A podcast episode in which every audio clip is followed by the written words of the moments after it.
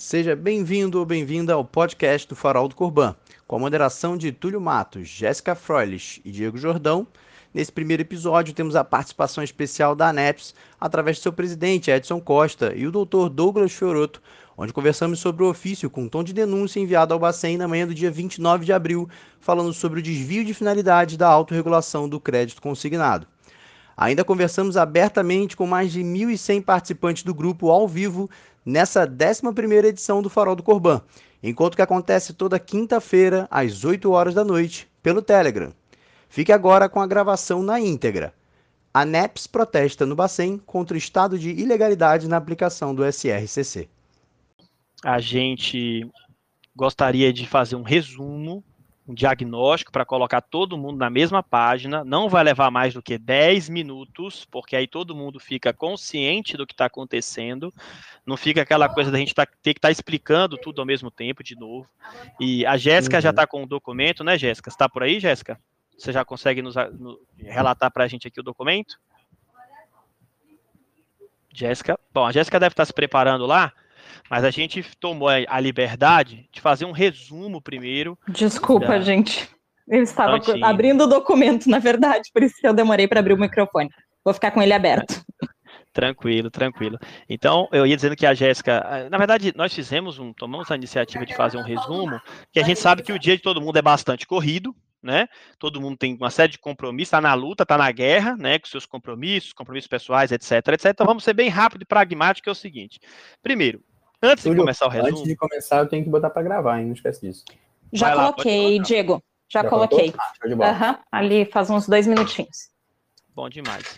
O que a gente vai fazer? Eu acho que é importante, até na linha do que a gente tinha combinado, pessoal, a gente vai colocar nesse momento, a gente acabou de colocar no chat o resumo, tá? O resumo tá no chat aqui. Até digitei errado. Resumo. Resumo do ofício. Tá no chat. Não precisa nem sair do, da, da, da, tela, né, Diegão? Me ensina aí como é que faz. O pessoal não precisa sair da tela para ver o resumo. Exato. Você eu... pode só é. voltar é. e, e, consumir lá a página principal. Você pode continuar mandando mensagem em texto lá. Então a comunicação segue normal lá no, no canal de texto, tá, pessoal? Se vocês quiserem, é só minimizar, vai lá e pode escrever a sua opinião. A gente sabe que muitas coisas vocês querem trazer aqui em áudio, mas às vezes também vale a pena compartilhar em texto ali embaixo. Exatamente. Bom, é, antes da gente começar o resumo, o seguinte, estão, já estão circulando em alguns grupos algumas mensagens atribuídas ao que seria o resultado da reunião, certo? A gente recebeu essas mensagens, a gente está validando né, com algumas pessoas que são da nossa confiança, para entender até que ponto que essas mensagens são legítimas. Já que essas mensagens já estão circulando, a gente precisa né, identificar com quem pode validá-las para a gente, para entender o que é que disso é legítimo, o que é que não é. Tá? E aí, no decorrer aqui da nossa conversa, a gente vai abrir. É, só para entender, o objetivo desse resumo, mais uma vez, é economizar tempo. E o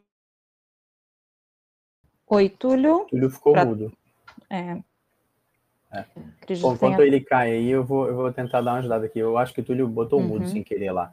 Bom, pessoal, a gente, se todo mundo deve ter ficado sabendo, a ANEPS hoje cedo ela lançou uma, um documento que foi direcionado ao Bacen com 28 tópicos ali dentro, falando sobre o que eles entendem que são, o que, que a gente entende que é o que está errado, né?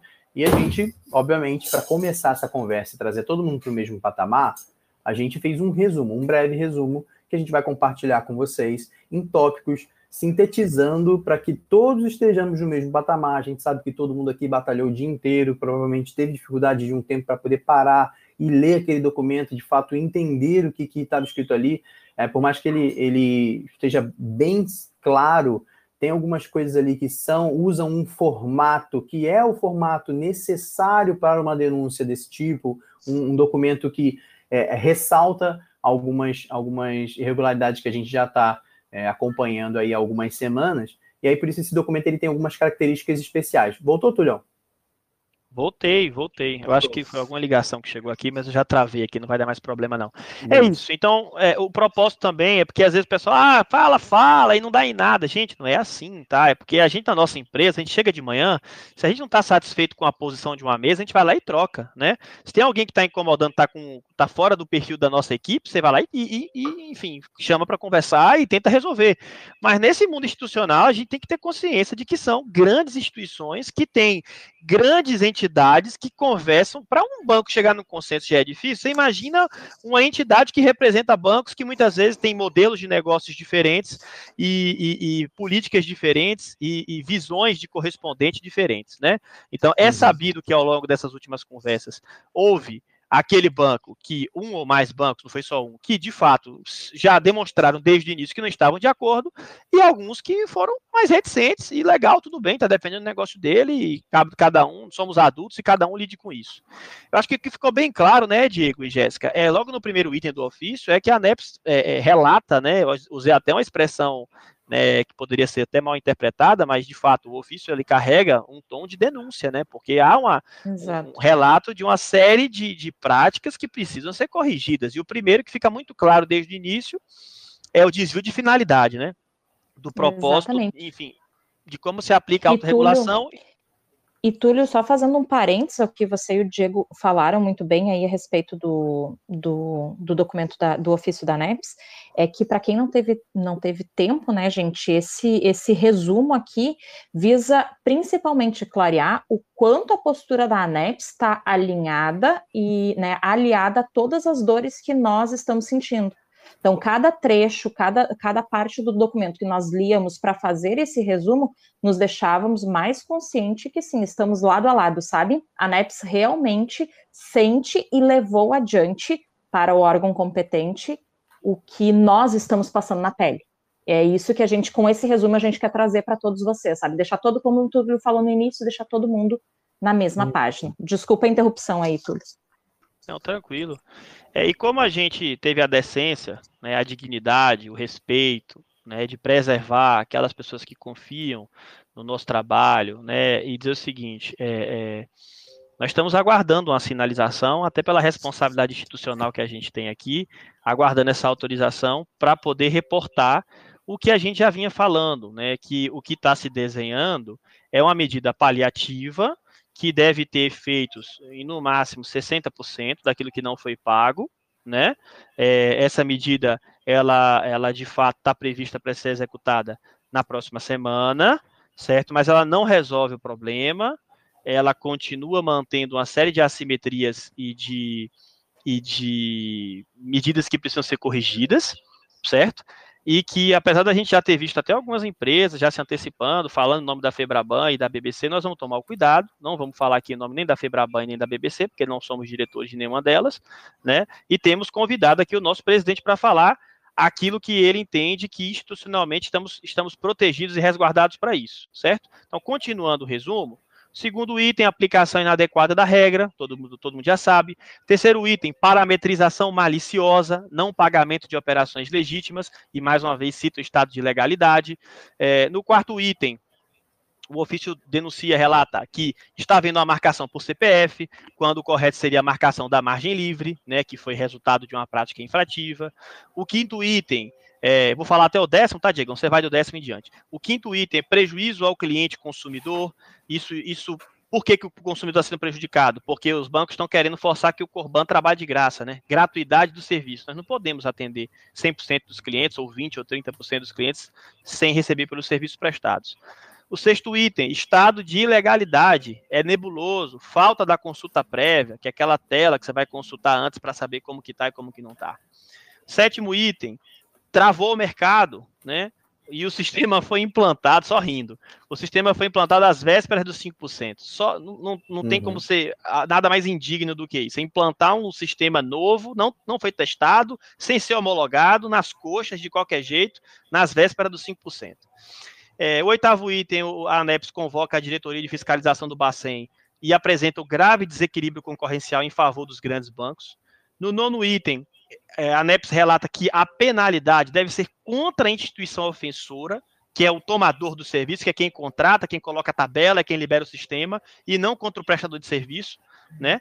É, e o décimo item relata e declara ali a vantagem competitiva desleal a favor dos grandes bancos e toda a impunidade que existe, né, nenhum prejuízo existe para as agências que estão é, é, portando contratos da, da carteira de Corban com menos de 360 dias. Show. Continua o décimo primeiro? Vai lá.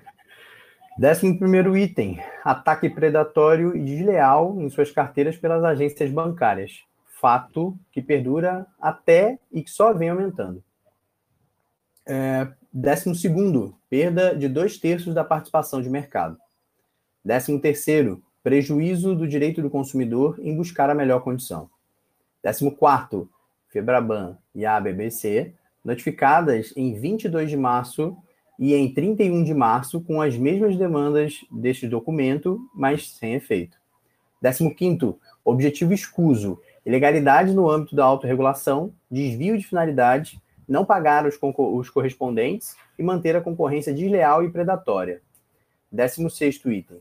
Bancos que discordam estão sob o risco de imposição de altas multas e perdas de código. É, maior concentração bancária do país, risco para a estabilidade do sistema como um todo. 17 Estado de ilegalidade. Empresas do setor alavancadas com antecipação de recebíveis, insolvência com alto potencial de risco para a estabilidade do sistema. 18º. Estado de ilegalidade. Reparem que, mais uma vez, é, estado de ilegalidade aparece aqui. Atinge, sobretudo, toda a carteira produtiva, a cadeia produtiva que vem abaixo, subestabelecidos, profissionais, autônomos e, e por aí vai. 19. 300 mil empresas é 1,7 milhão de profissionais trabalhadores, trabalhadores autônomos, muitas vezes são a única renda da sua, das suas famílias. Vigésimo, indefinição de um mês. Insistência no estado de ilegalidade, afetando gravemente a saúde financeira e subsistência da, do agente pessoa física. Vigésimo primeiro, revolta da comunidade. E aí é onde a gente vem até participando aí e vendo todo o movimento nos grupos. Eu acho que todos participaram aqui durante a semana. É, nesse momento a gente está no evento, mas antes do evento começar, muita gente é, se posicionou aqui durante o, o chat, né, durante a semana. Revolta da comunidade. Manifestações em redes sociais, organizações de greve e manifestações em locais com grande movimentação. Calote, que algumas instituições pretendem dar aos correspondentes, danos à imagem do setor bancário. 22 o correspondente, o único canal de atendimento de milhões de brasileiros onde há uma agência bancária, então onde não há uma agência bancária. Então, fato, a gente sabe muito bem que é, os corbãs levam é, a, o serviço, a bancarização, aonde os bancos realmente não, não estão. Compromete a atividade do correspondente e a viabilidade do papel social que exerce no país. O 23 item, a gente pegou aqui uma parte é, dele, porque não estava fácil de cortar qualquer parte aqui importante. Ele foi realmente um item muito importante. Vamos lá. Por isso, atacar de forma tão covarde o correspondente, colocando em risco a sobrevivência do canal Corban, como parece ser a intenção de algumas instituições, se não muitas, que integram a autorregulação.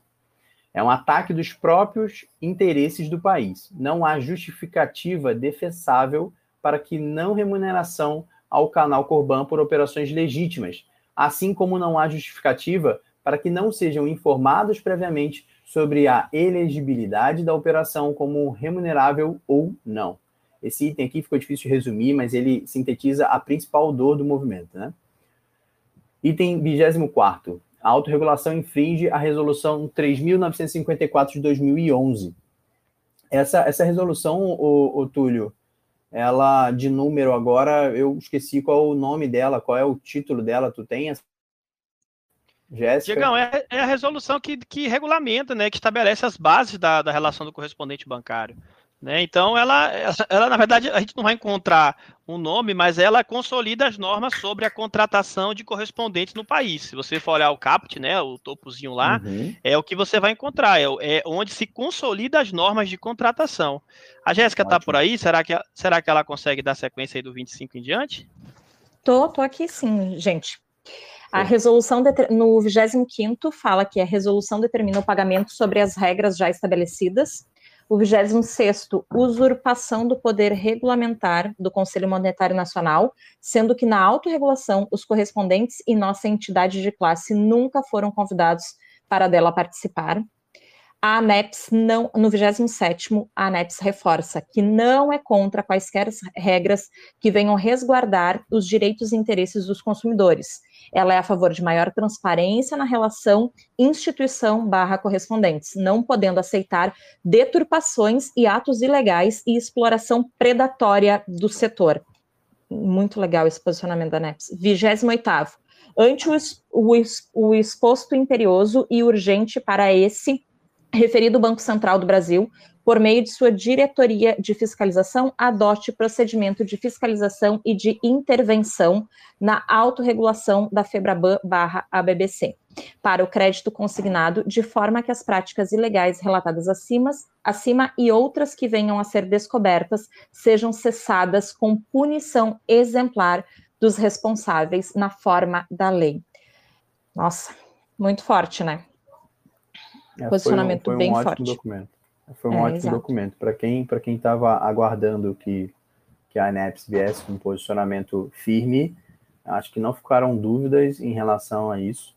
É, fato que muita coisa a gente ainda depende, aí eu acho que o Túlio foi muito feliz quando ele fez aquela colocação em relação à, à diferença de como a gente reage é, na nossa empresa e, e trazendo um pouco para a proporção do que é uma instituição como a ANEPS, Agora, falar, olha, instituição Bacen ajuda porque tentamos aqui a comunicação, mas não está fluindo. Notificamos duas vezes, é, tentamos aqui contato, tentamos ser ouvidos, mas não está dando certo e as reuniões não, não param de ser adiadas, elas não têm conclusão, e, e aí? Precisamos de ajuda, né?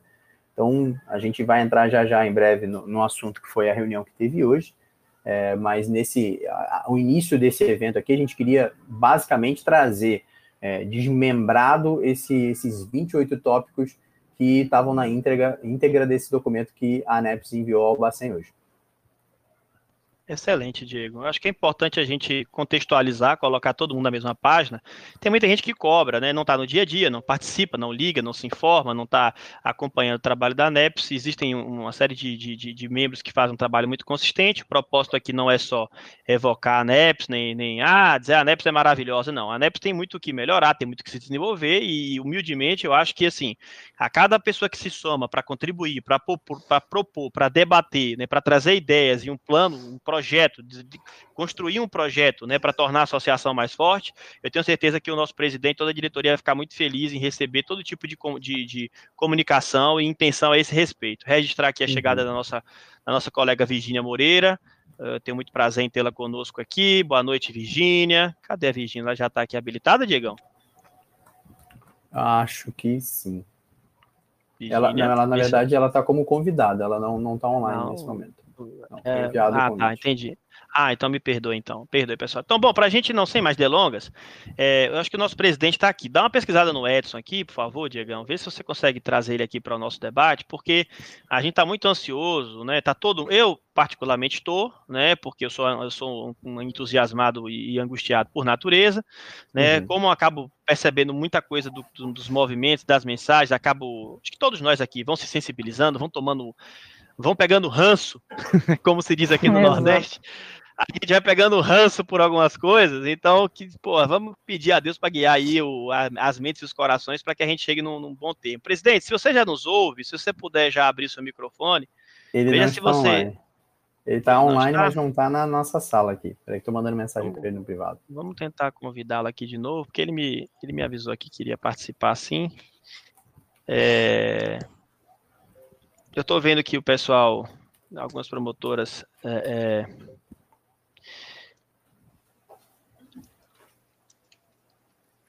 Vamos ver se ele consegue falar para a gente. Presidente?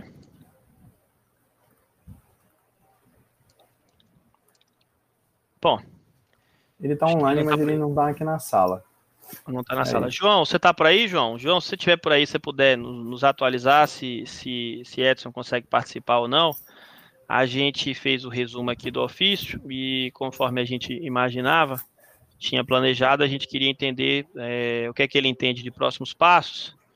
E, mas enquanto isso, eu vou fazer o seguinte: enquanto o Edson é, se organiza para participar, a Rayane também está aqui, gente. Vamos ver se a gente consegue trazer ela também para ela opinar. Vamos passando o mouse por aqui para ver quem já levantou a mão e a gente já traz também. É, bom, o que é que chegou de informação para a gente, tá? E aí a gente checou, a gente foi buscar e foi checado o seguinte: supostamente havia ali é, um número de, de 9 a 10%, é, de 9 a 10% de contratos que não seriam comissionados, né? Presidente está online, tá? Já está online? Só soltar o, o mudo no seu microfone aí, só pode falar já. Deixa eu ver se ele consegue. Pronto. Edson escutando. Agora vai. É, eu estava tentando te... abrir aqui, mas não abri o microfone. Agora estamos te ouvindo bem. Bom, eu, eu ouvi tudo desde o começo, estou na sala já tem um tempão, eu só não sabia desse meu outro microfoninho ali em cima. Mas é assim, é difícil a gente falar alguma coisa, eu acho que depois de, de vocês pontuarem todos os pontos do nosso ofício, eu acho que ele retrata bem toda a situação que a gente está vivendo. Aliás, antes de mais nada, quero dizer boa noite a todo mundo. É um prazer noite, estar aqui presidente. uma vez, certo? É, já está virando rotina toda quinta-feira, então eu fico muito feliz de participar aqui, de compartilhar e também de ouvir muita coisa importante que a gente ouve aqui, né? Sempre, sempre aprendendo. Mas é, é, muito difícil a gente descer em mais detalhes, além do que a gente colocou nesse ofício aí. Eu só lamento né, que a gente tenha que chegar a esse ponto para tentar obter alguma resposta é, formal da Febraban e da BBC. Tudo que chega é de forma indireta e informal e não vale de nada para gente, a gente colocar. Né? Até, hoje, até agora, por exemplo, não saiu nada de resposta do que eles vão fazer. Eu fico ainda mais desapontado quando eu vejo que alguns correspondentes já começam a publicar informações que supostamente eles do que supostamente estaria decidido, né? Mas se for isso que está ali também não resolve nada, né? Como eu acabei é de falar. Já viu, presidente? A gente já leu o comunicado e já viu que está equivocado, mas pode continuar.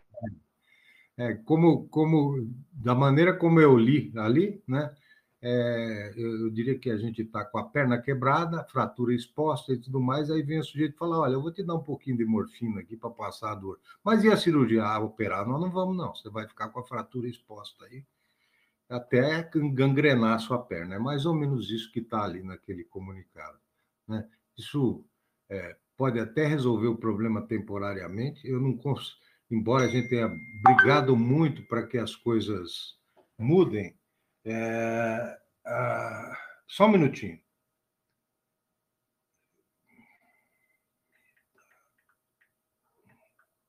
Ah, oi, gente, desculpa, presidente. Estava levantando informações aí para de canais que a gente consiga replicar, né, presidente? Mas aí você fica à vontade para fazer interrupção a qualquer momento. Então, essa, essa é a minha introdução. Eu acho que a gente lamenta muito ter que apelar para esse nível de, é, de ir para cima da Febraban, da, da, da, do Banco Central, para conseguir obter alguma resposta. A diferença do que acontece com o Banco Central em relação a entidades como a Febraban e a BBC é que, por lei, eles têm que nos responder, entendeu? É uma, eles são obrigados, dentro de um prazo, a gente tem que seguir um processo administrativo, mas eles não nos podem furtar da resposta. E a gente vai ter que ter aquilo tudo respondido. Eu confesso que se eu tivesse recebido um, um ofício, ou tivesse tido acesso a um ofício com toda essa quantidade de itens e que eu estivesse certo, eu não me furtaria em nenhum momento de sentar no meu computador e responder item a item, contestando um a um. Só que isso podem tirar o cavalo da chuva. Se não revisar uh, e refazer o sistema, ninguém vai ser capaz de responder nenhum desses questionamentos do lado da BBC e da Febraban. Bom, essa era a minha introdução. Eu tenho que, enquanto vocês vão tocando aí, eu vou atender uma ligação aqui. Quem sabe a gente tem alguma informação adicional, tá bom? Opa, todos de dedinho cruzado, né? Exatamente.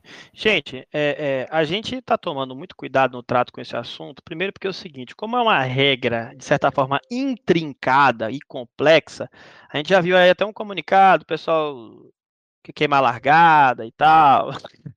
E aí interpreta do jeito que quer, e aí digita de todo jeito, né? Então já não é isso, não é isso. Tem que entender que o que vai ser reprocessado é o, o, o que já teria mais de 30 dias de quitação por boleto. Né? Então vamos ver como é que vai ficar, deixa as informações chegarem de forma mais concreta, para a gente não se precipitar, e a gente está todo mundo tão ansioso, querendo as informações de forma, de forma assertiva, e de todo jeito, qualquer coisa que esteja sendo, que, for, que tenha sido decidida hoje, é, a aplicação seria no dia 4 de maio, né? então somente na próxima terça-feira certo? E da previsão de uma, uma discussão que é antiga, né, de resolver aquele o desequilíbrio concorrencial, né?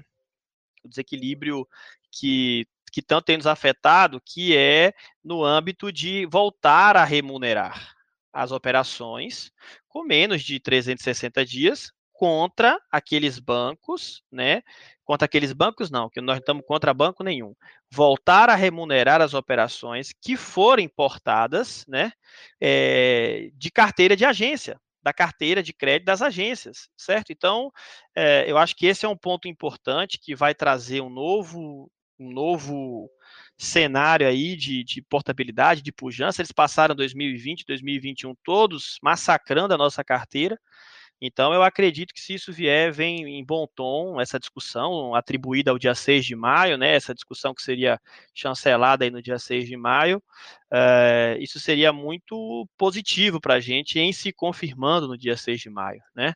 Porque aí traz o jogo minimamente para um território de, de igualdade de condições. O que é que você acha disso, Diegão e Jéssica? Essa hipótese. Olha, eu acredito que uh, se a gente consegue começar a equilibrar um pouquinho mais as coisas, né, e consegue realmente fazer um, um retorno do, do Bacen de intervir isso, a gente começa a ser representado, porque até como algumas pessoas estão falando aqui no, no chat, eu quero trazer isso também, que, que esse documento da NEPS tem que ir a público, tem que chegar na mídia, eu acho que é por essa, esse, esses meios mesmo que a gente tem que seguir. Eu acho que esse documento da ANEPS tem que chegar até a mídia para que isso tenha mais força perante o Bacen, como o, o, presidente mesmo falou. Se chegasse até a mesa dele um, um ofício com tamanha gravidade de denúncias, ele responderia imediatamente, né? Mas infelizmente se precisa esperar as vias administrativas.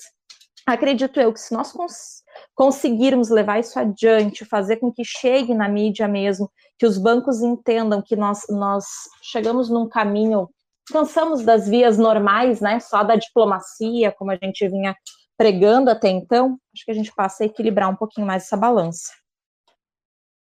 Com certeza. Diegão? Eu tô, eu tô concordando com vocês em gênero, número e grau.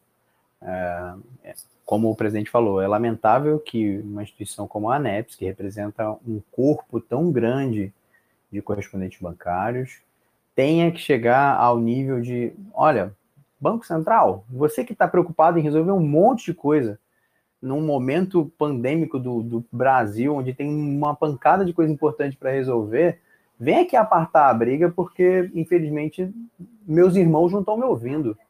É, é fazendo uma analogia, é quase isso. É, infelizmente, a gente teve que recorrer a esse ponto e o Bacen chega com, com, com esse peso de pai de todos para é, é, azeitar novamente as engrenagens, pelo menos isso que a gente espera. E aí, até abrindo aqui uma pergunta que fizeram, vocês têm noção de, ou vocês têm a informação de quanto tempo o Bacen tem para responder isso, se é um prazo determinado ou se é um prazo estimado? Acho que o presidente volta, né, com essa, essa resposta. Até era uma coisa que eu ia perguntar para ele. Uhum. Eu, não, eu não tenho esse prazo. Você tem, Túlio?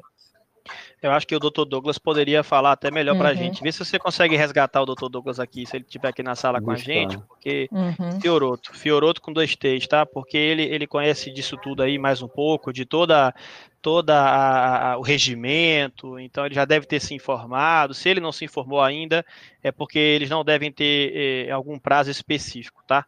Mas eu acredito que o, o, o, essa declaração é muito forte, ela vai em linha com tudo aquilo que a rede esperava de posicionamento e eu considero que ela tem um caráter, usar uma palavra forte, mas é um caráter de denúncia, né? Porque, poxa, chama para conversar e tal. O pessoal, às vezes, assim, muitos temos que tirar o chapéu, vamos ser justos, vamos ser íntegros aqui, tirar o chapéu para vários diretores que em determinado momento se prestaram, pelo menos, a dignidade de atender seus correspondentes, explicar o que está acontecendo, explicar que estão sujeitos a uma autorregulação que tem multas pesadíssimas, né? Uhum. Multas vultosas, estão meio que sequestrados no seu, no seu direito de ir e vir por fazer parte de um determinado acordo, né? Agora, é um acordo que previa uma execução correta, né, do sistema, não uma execução é, precipitada, truculenta, né, que não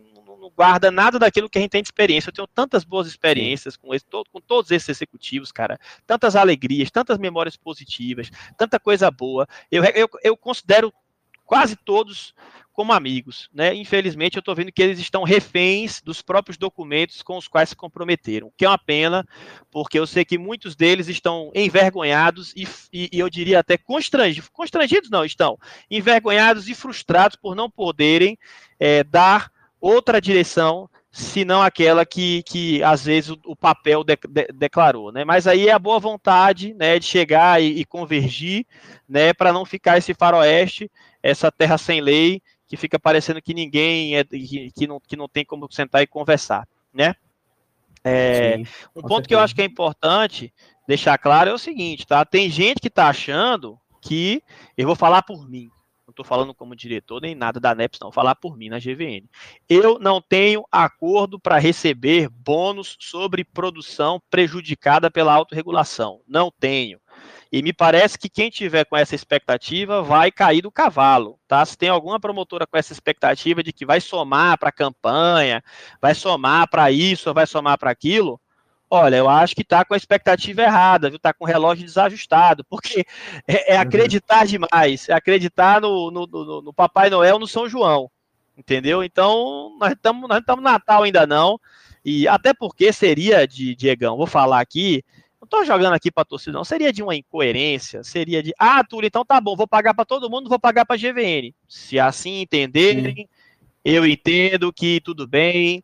Agora, se pagar para todo mundo, que isso de alguma forma chegue para o parceiro que está na ponta. Não vai chegar, sabe por quê, gente?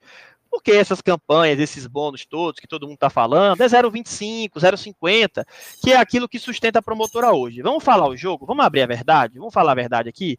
Hoje as promotoras vivem disso, da performance, do bônus e tudo mais. Só que, pela premissa do que está escrito, não tem Maria, não tem José, não tem João, não tem Joaquim, não tem Tereza, não tem Mônica, não tem ninguém que vai receber essa bonificação. Se receber, tem que pagar a comissão de todo mundo. Concorda comigo, Diego? Com certeza, com certeza. E... Não, não, eu, eu não acredito que isso esteja ocorrendo, não. Pelo menos não faz o menor sentido. E eu também não acredito, porque a gente tem que lembrar do resumo aqui do ofício que, que a ANEPS encaminhou ao Bacen, onde a ANEPS coloca muito claro que ela vê sim essa, o, o, sistema SRCC, como está, colocando em risco a sobrevivência do canal Corban. E ela diz assim: por isso, atacar de forma tão covarde o correspondente, colocando em risco a sobrevivência do, do canal Corban, como parece ser a intenção de algumas instituições, se não muitas. A ANEPS coloca aqui essa preocupação que atinge nós todos. Né? Então, parece que, que é realmente isso, e daí eu quero lembrar de outra coisa, que nesse próprio documento, a ANEPS mostra mais ainda o quanto isso impacta na subsistência de, fam eh, de famílias brasileiras. A gente está falando de 1,7 milhões milhão de profissionais. É, é óbvio que, exato, é óbvio que Entre isso daqui, direto, gente, exato, são 300 mil profissionais, né, registrados e em torno de 1,7 milhões de profissionais entre trabalhadores e autônomos, e além de uhum. todas as famílias, a gente chega na casa de 2, 3 milhões de pessoas diretamente impactadas pelo sustento que o canal correspondente leva até elas. Ou seja, já não é mais algo que somente bancos devem determinar. Isso também é de, precisa uma intervenção maior. E eu achei muito inteligente a forma como a, como a MEPS construiu esse texto para levar isso a público. São coisas que muitas vezes a gente tem o trato e não, não gosta de citar. Mas o teu medo, colega, é óbvio que está se estendendo a nós, está se estendendo à ANEPS, e a gente está levando isso adiante sim. Por isso, dê visibilidade e não se contente com o resumo do documento, leia o documento na íntegra, para que você leve visibilidade, para que você leve adiante esse documento, ele tem que circular. Com certeza. O Perfeito. Túlio, o doutor Douglas, ele está aqui, eu já liberei ele Caso, doutor, se você estiver ouvindo a gente, doutor Douglas Fioroto, quem não conhece, ele é. Eu gosto. É, é um dos braços jurídicos da ANEPS, o principal, é, pelo menos que eu conheço, é o principal. Ele está aqui já online com a gente. Doutor, se quiser, por favor, tirar o, o seu o mudo do seu microfone e falar um pouquinho aqui com a gente, o que, que você é, faz de leitura do próximo passo em relação a todo esse, esse movimento ao Bacen, tendo até a pergunta se você consegue dizer para a gente, se estiver ouvindo, você consegue dizer para a gente se tem algum prazo é, em relação à resposta do Bacen?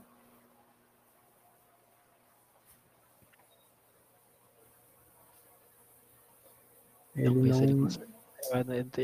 Vai instruindo em relação à questão do microfone, porque ele é novo no aplicativo também. Sim. Eu vou até ver como é que está o comportamento do aplicativo aqui em relação a quando você recebe autorização, porque eu confesso que a gente tem que até printar isso. Sim, a gente sim tem que deixar printado e já colocar aqui no grupo que vai ficar melhor. Mas a qualquer Sim. momento, doutor Douglas, que o senhor conseguir tirar o microfone do mudo aí, você pode fazer a intervenção para gente, a gente ouvir a sua opinião. Agora! Agora sim. Oi, pessoal, boa noite aí. Desculpa aí, tô me adaptando aqui ao aplicativo, né? Vocês uhum. são muito uhum. modernos aí, cada hora estou no aplicativo e aqui eu tô um pouquinho atrasado. É, então estou me ambientando, tá? Prazer em falar com vocês novamente. Obrigado aí pelo convite. A gente está num momento aí, né, difícil, mas eu acho que no momento, também no momento aí que eu vejo muita união do setor. A coisa que a gente estava brigando há muito tempo para ver isso acontecer. E por mais que nós nos esforçássemos, a gente via todo mundo geralmente remando um para o lado, outro para o outro. E nesse momento, nesse momento tão difícil, eu, a gente viu o poder, a força que tem o correspondente como a gente pode levar nossas demandas é, de maneira organizada para que a gente seja ouvido. Embora a gente não tenha a resposta aos nossos documentos, tanta cobrança que a gente está fazendo, a gente sabe que isso está causando bastante impacto, principalmente na relação dos, entre os bancos. Né? A gente sabe que está tendo muita divergência é, entre eles, aquela história que sempre teve uma unidade, unidade, eles sempre, é, sempre foram muito unidos para defender interesses próprios. A gente vê que com essa intervenção, com essa luta que todo mundo está tendo, não só da NEPES, do Túlio, a gente tem aí a Yasmin, tem muita gente aí brigando, né, de, de várias maneiras aí para tentar trazer esse tema aí é, até a própria defesa da categoria. E eu acho que assim, nesses últimos dois meses é, até pelo que a gente percebe na própria NEPS, como está chegando bastante gente para contribuir, que falou, quero ajudar, e a gente viu essa força, e os bancos estão entendendo essa força. O Banco Central já está entendendo essa força. Hoje, o que a gente fez simplesmente foi oficializar uh, uma demanda que a gente já vinha demonstrando, conversando, apontando para o Banco Central. Coisa muito errada nesse mercado é, tentaram aí, esse pessoal tentou se autorregular é, com uma certa soberba, né? nunca, nunca convidou, a gente sempre foi o mais impactado por essa, por essa autorregulação e nunca fomos convidados para participar, para opinar, para mostrar o que estava errado. E aí as consequências a gente está vendo aí agora. Essas consequências não são apenas para o correspondente. Muitos bancos estão sofrendo com isso. A gente está falando aí de é, a grande maioria dos bancos, são os bancos menores, que não têm agência, que não são de rede, depende do correspondente, eles estão vendo a carteira deles, que é a nossa carteira, indo embora para poucos bancos, são os bancos de rede. A gente está sofrendo um ataque predatório. Isso vem desde a implementação da autorregulação. Quando esses bancos menores foram ali, ninguém se atentou para isso, ninguém, era uma coisa muito óbvia, né? Só um lado vai ser penalizado pela não portabilidade, o outro lado, que são os grandes bancos, tem toda aquela estrutura operacional gigantesca, não tem penalidade nenhuma para portar a nossa carteira, mesmo em qualquer prazo.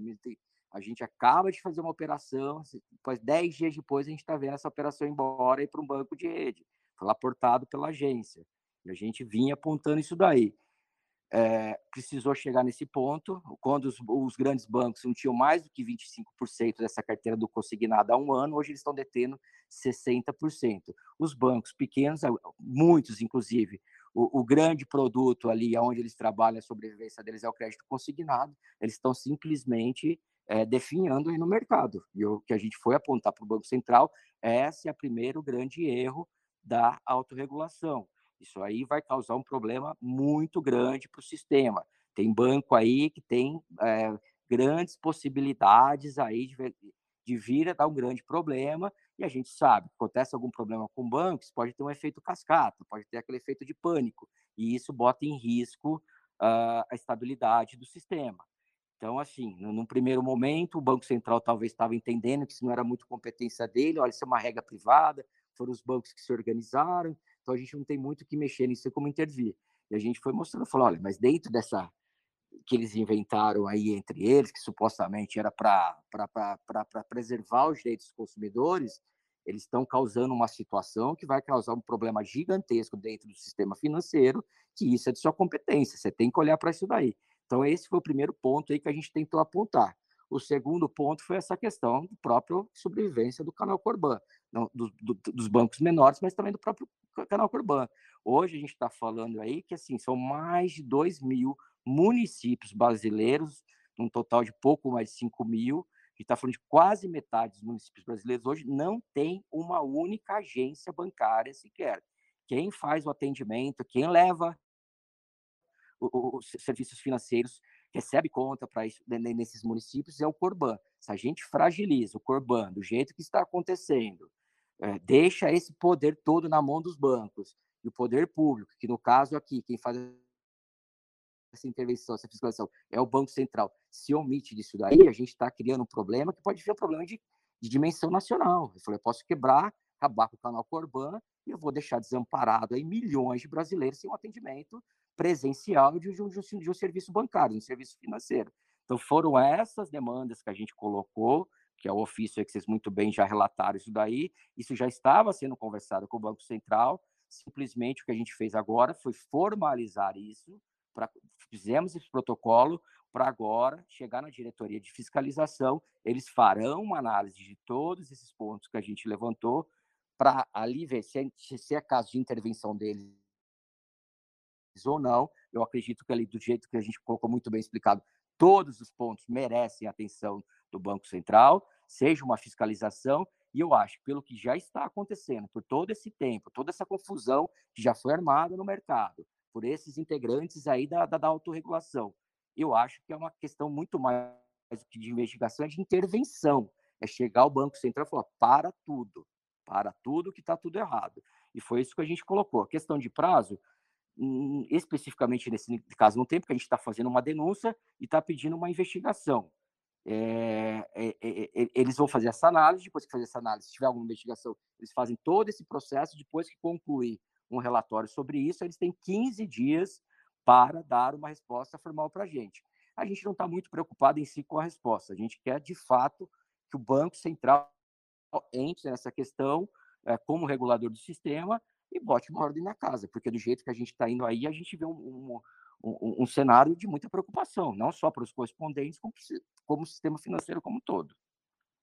Doutor Douglas foi muito preciso, trouxe um resumo de, desculpa, trouxe um resumo de, da sequência aí dos últimos dias, de todas as intervenções que a ANEPS fez, enfim, das tentativas de não trazer o Banco Central para essa discussão, apesar de que é o, o, regulador de ofício de direito, e a gente espera que, que nesse âmbito aí a gente consiga é, trazer o regulador com o olhar correto, né? Porque a gente, alguns executivos de banco dizem, oh, vocês vão trazer o elefante para a loja de porcelana, o Banco Central não entende nada do consignado, o Banco Central não gosta do Corban, o Banco, do, o banco Central tem pavor, já, já ouvi tanta barbaridade que o Banco Central, enfim, pelo Banco Central acabava Corban e tal, enfim, eu não sei até que ponto que isso é legítimo, ou às vezes que é talvez uma tentativa de tentar deixar a gente distante do Banco Central, né?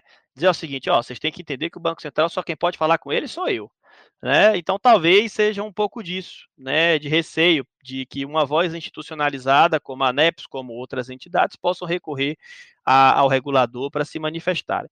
A gente fez o convite aqui é, é, a várias pessoas que estão aqui participando do grupo.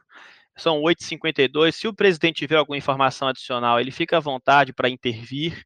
A gente validou mais algumas informações sobre o resultado da reunião. Infelizmente, meu telefone descarregou, eu não vou conseguir replicar isso nos grupos, mas a informação que a gente recebeu dá conta do seguinte, né, de que quando a autorregulação entrou em vigor no dia 22 de março, não sei se vocês me ouvem bem, Diegão, faça a intervenção se vocês não conseguirem me ouvir bem. Tá tudo beleza. Ouvindo bem. Tá. Pronto. Quando a, interven... quando a intervenção, quando a autorregulação entrou em vigor no dia 22 de março, é, ela tinha uma data de corte, que era o seguinte: olha, vai pegar. A carga foi feita no dia 16 e a carga pegou tudo aquilo que teve liquidação por boleto de 16 de dezembro né, em diante, certo? Então, tudo que foi quitado por boleto, e aí entrou carga errada do banco A, do banco B, do banco C, que subiu lá um lote de informações que não tinha nada a ver, de contrato que tinha sido né, cancelado, refinanciado, quitado, cedido e um monte de coisa, o pessoal subiu essa base aí de forma equivocada. Né? Tem aqueles que dizem que foi equivocada, tem aqueles que dizem que foi deliberada, tem aqueles que dizem que foi entubada, para poder subir a maior base possível, que ficaria blindada, né? que não geraria interesse do correspondente portar ou de fazer novos negócios com aquele cliente. Só que esses 90 dias, a informação que chega é que eles teriam sido reduzidos para 30 que a partir de terça-feira da semana que vem, o sistema iria ser totalmente reprocessado, e esse reprocessamento, ao invés de olhar os últimos 90 dias, né, iria olhar só os últimos 30 dias. Então, eu vou fazer uma analogia aqui, tá? Nós que trabalhamos com crédito, sabemos que existe um sistema de proteção ao crédito, certo? No sistema de proteção ao crédito, você verifica a inadimplência de um consumidor dos últimos cinco anos. É como se o SPC fosse um SPC do cliente de 90 dias, entendam bem, tá? É como se fosse um SPC do cliente para não pagar a comissão que antes estava de 90 dias e agora vai diminuir para 30 dias. E isso a carga de liquidação por boleto, que é aquela base que cada um diz o que quer e sobe o que quer do jeito que quer. Que até onde se sabe, um banco não auditou o outro, né? Até onde se sabe, está contando única e exclusivamente com a boa-fé de cada instituição. E às vezes, apesar de boa fé, existem erros sistêmicos, né? O banco era para mandar 100 clientes, manda um milhão de clientes, e aí às vezes pode ocorrer esse tipo de erro sistêmico que leva né, uma série de prejuízos a toda a cadeia. Então, é mais ou menos como se no SPC do consignado, para não pagar a comissão, reduziu o período do perrengue de 90 para 30. Só que o problema é que ao reduzir para 30 não resolve o problema, porque como o nosso presidente é, pontuou de forma muito delicada e muito sutil, porque não saiu um comunicado oficial, nós, nós só estamos reproduzindo aqui informações que a gente teve acesso por meio de grupos e de fontes com as quais a gente consegue checar, é de que esse SPC, ao diminuir de 90 para 30, vai diminuir o impacto dessa não comissionabilidade essa não comissionabilidade, eles estão dizendo que é o seguinte: olha, de 100 contratos, atualmente ali em torno de 9 a 10 contratos não são comissionáveis. Nós estamos deixando de pagar 10%. Isso é o número que eles estão apresentando. E estão dizendo que ao reduzir esse SPC, né, o SRCC, de 90 para 30, que esse índice de 10% cai pela metade, cai para ali 4%, né? Não acredito pessoalmente que vai cair nesta proporção. Deixo aqui qualquer membro que esteja disposto a se, a se apresentar e fazer uma projeção diferente. Quem tiver mais otimista para falar, está aqui o nosso presidente, está com o microfone aberto. Edson, quer falar? Fica à vontade. É, é assim, ó. Deixa eu, eu acabei de receber uma informação que eu posso dizer que é praticamente oficial, né? Porque me relataram que vai ser publicado e que nós devemos ser, eh, vamos receber uma resposta formal, além de ser publicado no, nos canais aí da Febraban. Então, o que você relatou aí em relação aos 30 dias está correto, eles vão retroagir somente de 16 de março a 16 de fevereiro. Tudo que estava lá para trás vai ser abandonado, certo? Nesse meio tempo, os bancos têm até segunda-feira para recarregar a CIP com os arquivos, porque alguns bancos cometeram, vamos dizer assim, eu vou chamar de equívoco, de carregar refim lá dentro, de carregar a sessão de crédito lá dentro e uma série de outros contratos que não deveriam estar lá dentro. Então, eles fizeram um acordo de que todo mundo vai ter que reprocessar as bases e informar novamente a SRCC. Com isso, eles acreditam que vai cair um número muito grande de coisas. Você imagina que os bancos que carregaram refim próprio lá dentro, é, eles inutilizaram um, um monte de clientes, inclusive para os próprios correspondentes deles, porque quando ele vai lá e lê o cliente está marcado como não, é não, né? Então, isso, segundo eles, vai resolver substancialmente é, esse número. Mas não corrige o sistema. Uma coisa que me deixou uma dúvida muito grande é como vão ficar os 5%, porque não tem como separar os 5% lá dentro. Se está marcado por CPF. Né? E eu diria que a, a, a resposta à pergunta ficou um pouco engasgada, e não, não foi respondida. Então, você imagina o seguinte: a gente vai resolver esse problema pontual do que não foi remunerado durante o mês de abril em decorrência da implantação desse negócio em março. Então, pega, paga todo mundo, reprocessa, olha, tudo que devia pagar, paga, resolve o problema só com 30 dias para trás. Só que no, no dia seguinte, ou seja, a partir de terça-feira, porque isso deve acontecer, é, os bancos têm que mandar a carga até segunda e depois os outros, e todos os bancos vão ler novamente, depois que a carga estiver feita, vão ler novamente e reprocessar todos os pagamentos de contrato. Zerou, zerou esses últimos 30 dias? Não zerou porque ainda tem 30 dias lá dentro. Mas acontece que a partir do dia seguinte, todas as novas operações começam a ser consultadas pelo CPF da mesma forma, o que não resolve definitivamente o problema. Nem o dos 5% e nem dos clientes livres. A gente vai lembrar que a grande maioria desses clientes, e o que, eles, o que a gente está insistindo e que já colocou e tudo mais, é que você tem, por exemplo, no INSS, nove linhas de consignação. Um contrato inelegível, basta, tá? Um contrato inelegível, que todos os outros estarão. Então, não vai resolver. Então, significa o seguinte: nós vamos esperar a resposta formal, não é?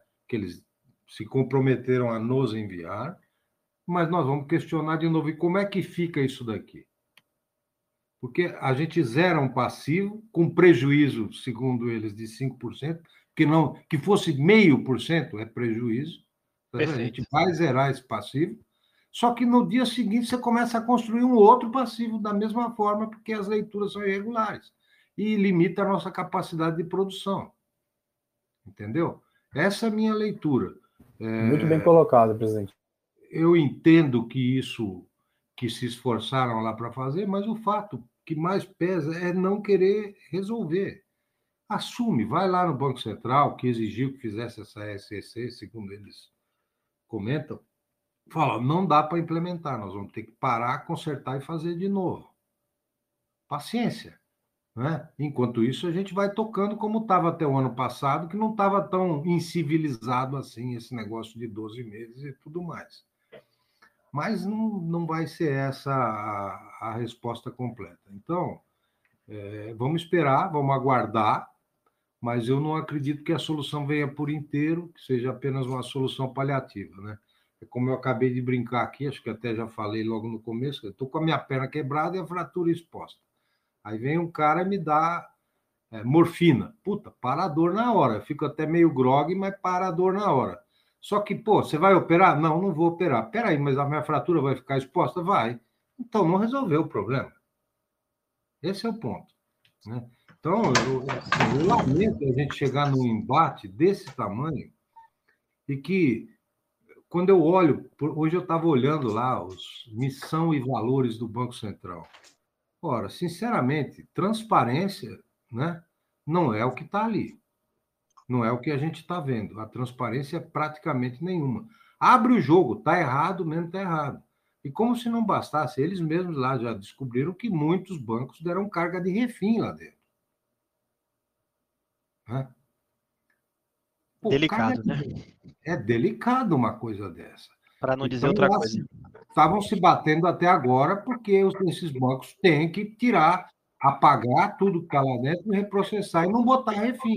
Porque refim é uma coisa do próprio banco. Né? Não tem nada a ver com, com 12 meses ou coisa parecida. Uma coisa é portabilidade, outra coisa é refim. E é muito usual, todos nós fazemos isso no dia a dia, toda vez que a gente vê que tem uma margenzinha, você está lá ligando para o cliente para refinanciar ele mesmo. Né? É uma maneira da gente manter a produção ativa, nós precisamos sobreviver. Agora, você bota a carga de refim lá dentro, amarra o braço de todo mundo. Boa não noite, Edson. Não foi um nem dois, não. Tá? Mas é isso, gente, que eu tinha para passar de informação. Agora, essas informações são praticamente oficiais, né? Dessa maneira que eles vão publicar lá, eu não sei a íntegra do conteúdo, mas são esses pontos que eles vão abordar lá. Passo a palavra para você aí, Túlio, ou para o Fábio, que a Fábio que falou aí agora. Fábio Negri. A Fábio chegou agora. Né? Boa, Boa noite. noite. Tremeu aqui meu fone de ouvido. Você tem a ginástica para entrar, né? Mas isso que o Edson está falando é, é bastante importante, né? Para mostrar a fragilidade da construção do, do, do, do da, desses critérios e como foram imputados esses dados. Né? Nós tivemos conhecimento que uma instituição marcou erroneamente ou equivocadamente, por ser educado como nosso presidente, é, contratos que ficaram por essa maneira equivocada de serem marcadas, de, ser, de terem sido marcados como não comissionados. Aí a outra instituição vem e fala: olha, aconteceu esse problema, vamos reprocessar. Então, na verdade, as cargas foram dadas pelas instituições. Mas e o crivo dessas cargas? Entendeu? É. é, é, é não teve uma né? auditoria de arquivos, né? Eu acho que tinha que ter tido uma auditoria e dizer devolve porque está errado. Não era isso que era para você mandar. É, é, porque a grande facilidade, gente, é em declarar que você foi quitado por boleto, porque você não tem como ser auditado, não tem como um outro banco dizer, não, eu não te quitei por boleto, diferente da portabilidade. Então, a base de quitação uhum. por boleto é a base mais frágil que tem. Ou a base dizer, ó, não, eu fui, eu fui, eu sofri aqui uma quitação. O cara vai lá, diz que sofreu a quitação, quando na verdade o cliente terminou de pagar, o cliente foi refinanciado. Saiu um comunicado de um outro banco grande outro dia que diz o seguinte, ó, já estamos reduzindo a parcela do CIAP. Eu digo, rapaz, tinha que avisar embaixo que vai meter o nome do cliente no SRCC, né? Porque não avisa. E vai dar problema. É. Então, tem algumas incoerências assim quem está assustado. Nunca vi tanta incoerência, tanta falta de transparência, tanta falta de sensibilidade. Com certeza. E Quem aí tem falar? uma coisa que é muito complicada, né, Túlio? Kleber. É que a gente Isso, vai vendo. Assim. Túlio. Assim. Alô? Acho que o Kleber quer falar. Deixa o Kleber falar aí, Fabião, que ele estava na, na, na, linha de ah, espera. Ah, claro, Fala aí, claro, Kleber. O que, que claro. você acha, amigo? Manda sua palavra aí. Vamos lá, pessoal. Primeiramente, boa noite a todos. É, eu já tenho falado com o Túlio há algum tempo aí sobre essa RCC. E eu fui um dos primeiros a perceber esse enorme buraco que a gente estava entrando com essa RCC aí. Não seria perder apenas as comissões dos 5%. Mas um problema grande que eu estava vendo uhum. seria essa. Acho que até o Diego Jordão fez a pergunta aí da lei, né? É, uhum. Tem uma lei também que fala de. A lei chama 8.248, de 1991, que ela chama Lei da Reserva de Mercado. O que, que é essa lei de reserva de mercado? Quando ela prioriza um determinado grupo concorrente de outro no, no mesmo grupo. Então, um grupo ele é privilegiado enquanto o outro é excluído. E essa lei chama reserva de mercado. E ela tá no, e ela ela foi imposta no Brasil em 1991. O, nome, o número dela é 8.248. Ela proíbe todo tipo de reserva de mercado. E, e essa regulamentação, ela nada mais é do que uma reserva de mercado, além de todos os outros é, infrações que ela comete. Eu, para avaliar ela, eu procurei analisar primeiramente o que é legal, a lei, a Constituição, os acordos internacionais e as leis internacionais da Organização Internacional do Trabalho, os direitos universais direito, é, a Declaração Universal dos Direitos Humanos. É, eu até acho que tipo assim, o Túlio, o Diego, o, o, o Edson, eles são muito diplomatas devido à posição que eles, que eles se colocam na hora de estar falando. E eles estão certos. Né? Nós que estamos aqui mais na ponta, sentimos um pouco mais. E, e a gente, às vezes, acaba não tendo a, a mesma diplomacia para estar falando. Mas a, a, a, verdade é que, no meu ponto de vista, que esses diretores que aprovaram essa SRCC ou são muito soberbos ou não estão à altura do cargo por desconhecimento de informações até jurídicas, pois tal regulação abre caminho para ações infinitas que podem serem conduzidas por cortes até internacionais, por infringirem leis e acordos internacionais, como a Declaração dos Direitos Humanos, artigo 23, item 3, que fala que todo serviço prestado tem que ser devidamente remunerado, e conceitos básicos das constituições das organizações internacionais do trabalho.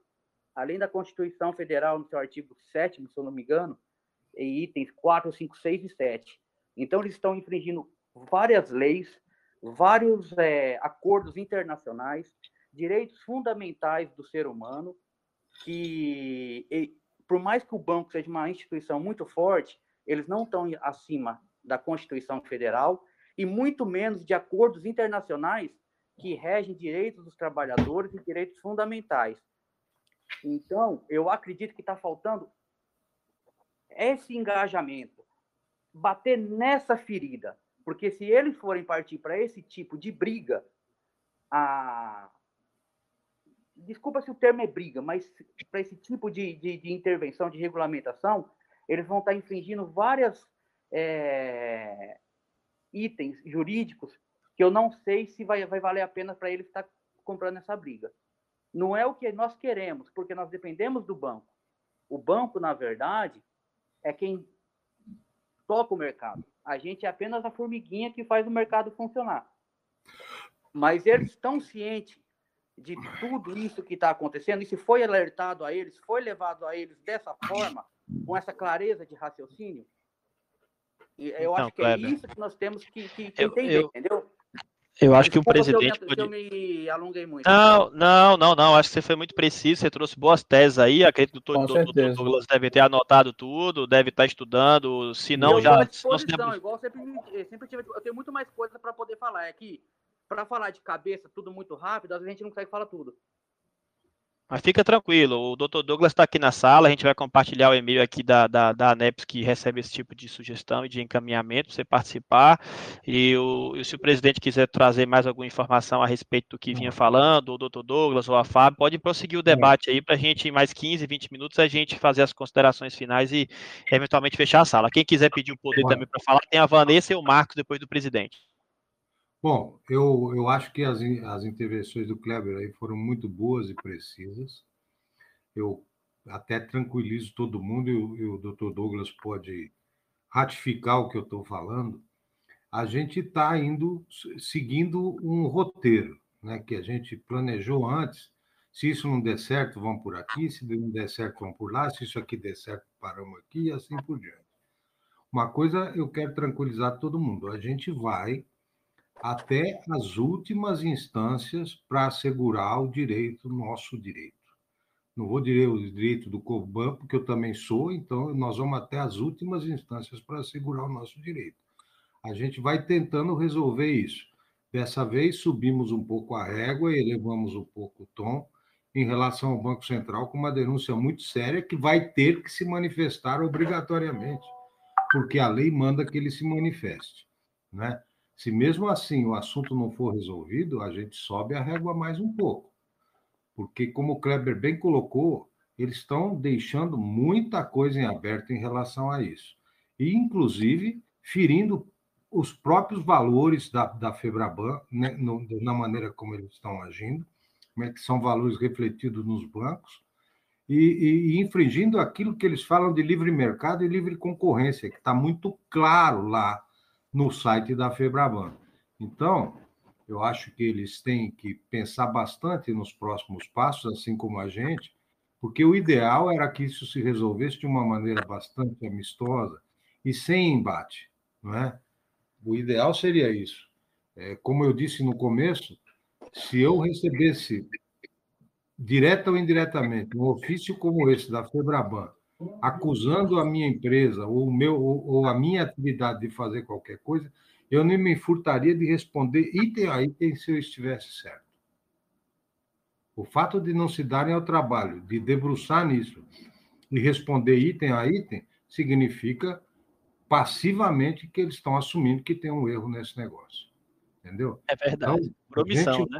vai subindo a régua até a gente conseguir uma solução.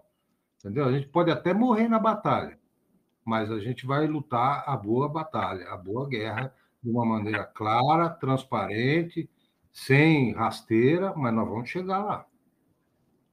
Parabéns. Maravilha. Parabéns, Muito bom. Presidente.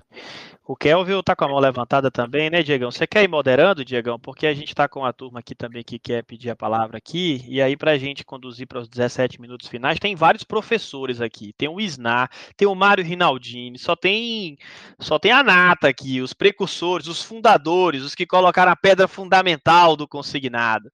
Se eles, se eles nos derem a honra de participar aqui, a gente vai ficar muito feliz. Aqueles, se também não quiserem se manifestar, também vou respeitar da mesma forma. Mas se o Mário não abrir o Angélica dele agora, Mário, eu vou ficar lhe devendo um, para, se não para esse final de semana, para o próximo, viu? Sei que você está aí, que você está aí só. Cadê ele? O Mário já abriu, viu? Já abriu. Não, é, tô tomando é. vinho e ouvindo. ouvindo aí. Né? Boa noite a todos aí. Mas, Boa noite. O, o, eu acho que essa, esse ofício de hoje lá para o Banco Central, como o Edson disse, deve dar algum efeito. Deve dar algum efeito assim junto aos bancos, né? porque ele foi. São vários itens coerentes. Né? Agora, o que eu venho dizendo é que nós cumprimos a autorregulação o ano de 2020 porque ela fala que não podia fazer com menos de 12 meses, não que não podia fazer, não seria remunerado, mas ela falava que tinha que coibir essa prática de se fazer portabilidade com menos de 12 meses. E como o Edson citou no, no ofício central, só faltou colocar o nome, que todo mundo sabe, um banco saiu de 5% para 60% de portabilidade, fazendo todos esses contratos com menos de 12 parcelas. Então, o único que não cumpriu a autorregulação até agora foi esse banco. Dizer, todos fizeram banco de rede, mas teve um que se destacou. Ele saiu de 5% que tinha de portabilidade e foi para 60%. Né? Então, nós cumprimos nosso papel. Né? Teve poucos que fizeram, mas não era remunerado. Agora, imagina essa rede. Por isso que a gente pede essa remuneração de quando for é, foi feito por uma rede de, de agências, né? Vamos aguardar. E, eu, eu, acho que nós vamos ter novidades. E, e, e Fábio, é, é alguma coisa se falou sobre no dia 6 de maio, uma reunião numa diretoria executiva para poder derrubar o obstáculo que nos impede de sermos comissionados quando nós, correspondentes, vamos em direção à carteira dos contratos que foram firmados nas agências. Esses contratos não têm comissão diferida, não tem cagiro, não tem antecipação e, por consequência, não estão protegidos e não precisam ser protegidos por nada, afinal, o funcionário do banco já está ali remunerado. Né? O que é que você entende disso? Qual o tamanho do impacto disso no nosso, no nosso dia seguinte? Isso chama concorrência desleal. Uhum. Quando, e aí, a gente, eu pego o que o Mário falou, um banco que sai de 5% para 60%, atuando dessa maneira nas suas agências, é porque tem um espaço desleal que foi ocupado. Isso não é justo, isso está é, descumprindo a autorregulação. É um banco grande opositor daquilo que a gente vem reivindicando, né? e isso precisa ser mudado nós, nós fomos impactados, nós fomos atacados, sem condição de, de nos defender, e nós temos é, obrigações sobre toda essa produção e a proteção e manutenção desses contratos. Nós somos cobrados por isso. Então, não é justo nem tampouco correto. E isso aconteceu e em larga escala. Essa é uma das coisas que nós estamos buscando via diálogo, via diálogo até agora, e não conseguimos, por isso nós é, fomos até o Bacen para mudar essa história. Existe uma coisa que eu acho que é muito importante né, no dia a dia, que é o, o, o, o desejo e a necessidade né, que as pessoas, que todos nós sentimos, de ter respostas rápidas. Né? Principalmente quando a gente vai para a rede social, quando a gente vai. E aí vira um clamor, né? e existe toda uma, uma identificação. Agora, é muito importante saber assim: a NEPS tem tomado todas, todas as ações necessárias e de maneira célere. Nós temos respondido com rapidez a cada necessidade. É que as respostas institucionais elas demoram um pouco mais, mas é importante dizer a todos, né, informar a todos que nós não, não nos furtamos em nenhum momento e nem deixamos de ser rápidos o suficiente para responder a qualquer ação que a gente tenha entendido como não correta do lado da, da, da, da, da própria BBC, da FEBRABAN, na busca da, de, do, do, da, da conversa para o ajuste da SRCC. De novo, não somos contra a autorregulação? Não, mas nós estamos convictos que ela está aplicada de uma maneira equivocada. É, é verdade, isso. Fábio. Com certeza. Diegão. Eu, eu, queria até estender aqui, eu queria fazer uma pergunta. É, a gente está chegando aqui agora às 9h18, nosso encontro que a gente deseja que ele permaneça em até uma hora e meia. Mas eu queria trazer aqui um assunto que estava conversando em paralelo com Jéssica e Túlio num grupo, e a gente está vendo esse movimento todo da NEP, a gente está vendo uma série de ações sendo tomadas, mas eu queria, eu, eu sei que aqui nós temos no momento 266 participantes, e boa parte deles são, são, são diretores, são gestores, são donos, são, são, é aquele que atua em todas as pontas, é o cara que chega cedo para varrer o chão da loja e também atender o cliente e fechar no final do dia. E por mais que a NEPS faça todo esse movimento e por mais que a gente se reúna aqui, eu queria pedir que hoje, quando a gente encerrasse aqui o nosso encontro, eu queria pedir que todos vocês começassem a pensar o que que a gente, como gestor, pode fazer também. Não só em movimento ao SRCC, mas olhar ao nosso redor. Será que a gente já vem falando há alguns anos em diversificação de carteira é, e isso, isso é algo que cada dia está mais claro para todo mundo que a diversificação é uma realidade e que tem que acontecer. A chegada do digital, a chegada de outros produtos, a facilidade está aí. E aí, será que se a gente tivesse com uma carteira mais diversificada, óbvio, todo, tudo isso está lutando aqui porque é injusto. Mas será que a gente estaria mais tranquilo nesse momento? Será que a gente teria é, mais fluxo? Será que a gente teria mais fluxo é, na nossa operação? Então, eu, eu queria pedir que vocês, por favor, hoje levassem em consideração isso, pensassem até que ponto a gente deve continuar operando apenas com o INSS, ou apenas em questões de convênio, não olhasse para outros produtos financeiros, realmente continuasse nessa direção de player financeiro, que tem um portfólio, uma, uma prateleira de produtos é, à sua disposição, para estar forte para passar por crises como essa, onde um convênio pode apresentar problemas e você ter para direções aí. Trazer aqui um, um, um recorte de cenário.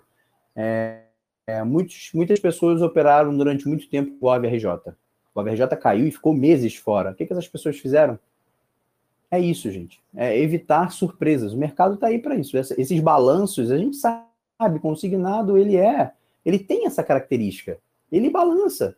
Então, até que ponto a gente está preparando o nosso negócio para uma estrutura como essa? Eu, eu, eu, queria que todos pensassem, se alguém quiser é, também, Túlio, Jéssica, se vocês quiserem complementar, ou, ou, alguém aqui do grupo quiser complementar, e mais uma vez, quem quiser também trazer aqui a sua ponderação, por favor, aperta o botãozinho para levantar a mão para a gente saber que você está querendo ponderar sobre esse ou algum outro assunto.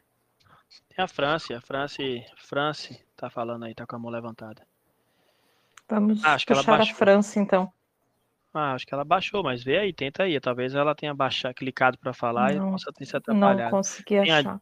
A, acho que tem a mas aproveitando, aproveitando a fala do, do Diego, enquanto a gente tenta puxar as outras pessoas aqui, é, na verdade, pessoal, é uma forma de preocupação e até mesmo carinho com o colega correspondente à fala do Diego, sabe? Porque uhum. eu concordo 100%, é uma, é, minha, minha operação é muito pequena, né, muitos aqui conhecem, mas eu tenho buscado cada vez mais isso, é, dói muito. Eu tenho um colega que, que falou, uh, diversificar não muda o roubo que é SRCC, sim, concordo, mas também nós como gestores, eu não quero que, eu, eu quero, a gente quer passar para vocês a, a, essa característica de que nós, a nossa empresa ela tem que sobreviver a esses mandos e desmandos, né? Hoje o canal uhum. convênio público aí é o nosso principal canal, mas a gente também tem que pensar mais muito. Olha, Diego, obrigada por ter trazido isso, porque eu encaro como um carinho, uma atenção, sabe, com os outros colegas de profissão. É só uma fala para dizer isso. Vamos lutar, vamos, não vamos tirar o pé dessa luta, não, de maneira nenhuma. Mas também o que, que a gente vai fazer para melhorar como gestores, sabe? Uhum né, e preocupados e cuidando mais das nossas operações, né? E vamos tentar puxar a Franci, será que ela quer falar aqui? Deixa eu ver, permitir falar, vamos ver se dá certo. Franci, quer dar a tua opinião? Está conseguindo falar? Vamos ver se é Boa noite. né? Boa, Boa noite. noite. Jennifer. Queria, na verdade, fazer uma pergunta. É, hoje eu amanheci assim bem preocupada assim com, na verdade, com o futuro do nosso canal. Eu apoio toda a luta, acho que a gente tem que lutar sim, porque tá errado assim, a gente é sempre penalizado é, pelo que alguns de nós faz, fazem de errado, né? No final acabam colocando todo mundo no mesmo balaio. Eu, por exemplo, na minha empresa nunca portei com zero pagas, nunca fiz nenhuma dessas má práticas do mercado, tanto que dentro do Itaú, que é um banco que eu sou direta, sou, sou sub no Itaú, eu tenho nota de qualidade A lá de atendimento, né? Não, não tenho fraude, não tenho nada dessas coisas, né? Então, eu também produzo para o Túlio algumas coisas, o Túlio sabe como é que é a minha operação, como a Super gente correto. trabalha, né? Tudo certinho. Então, eu sou uma pessoa, uma empresária que nunca pratiquei essas má práticas no mercado. E aí, quando vem uma, uma coisa como autorregulação, eles acabam colocando todos nós no mesmo balaio.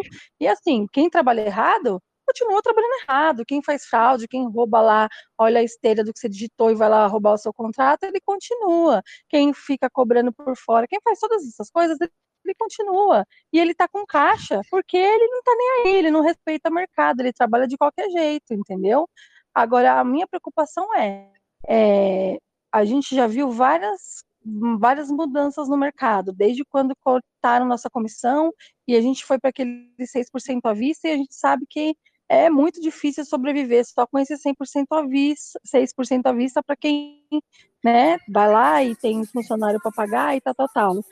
É, qual é a, a, o que vocês têm assim de, de, de previsão para o nosso mercado? Como ficaria a nossa rede? Porque eu estou com medo. Estou com medo de represárias, estou com medo de de, sabe, daquela coisa na surdina, daquelas coisas bem quietinhas, mas aos poucos tirando a gente, entendeu?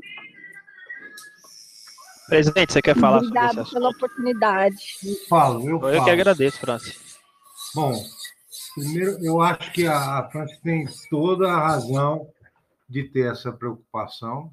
Aliás, preocupação que eu compartilho também. Eu também vou aproveitar para agradecer ao Diego pelo que ele falou, porque eu também já vesti a carapuça aqui, sabe? A gente precisa reinventar esse negócio de maneira a, a se transformar num serviço essencial eh, de atendimento ao público, não só nesse negócio de consignado, mas diversas outras coisas. A gente tem que procurar expandir os nossos horizontes, a gente tem que procurar caminhar para os meios digitais sem perder a humanização do processo, que esse é o nosso grande diferencial. Né?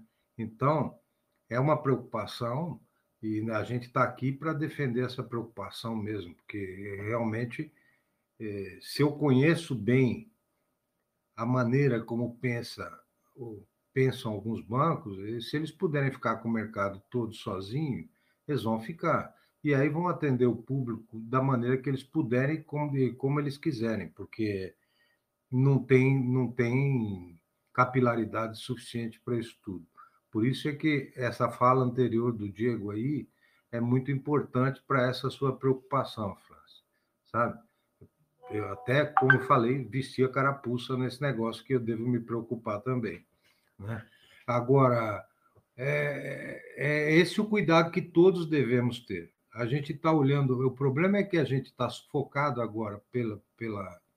Como é que é? A gente está tentando se salvar do tsunami e não dá tempo nem pensar o que a gente vai fazer depois. Primeiro a gente tem que botar a cabeça para fora. Né? Mas é uma preocupação que a gente tem que ter e, e, uma coisa que me, mais me incomoda é, é, como eles transformaram a mídia, o próprio banco e tudo mais, nos transformaram em vilões, não é? em bandidos. A gente é tratado, tudo é culpa nossa, o erro é sempre nosso. A gente é afastado de tudo quanto é conversa, tudo quanto é diálogo. Por exemplo, uma coisa que eu queria registrar aqui com muita firmeza a gente não foi convidado a participar da autorregulação, não porque a gente não quis, tá? Ou porque a gente ficou lá sentado esperando que alguém chamasse a gente para conversar a respeito.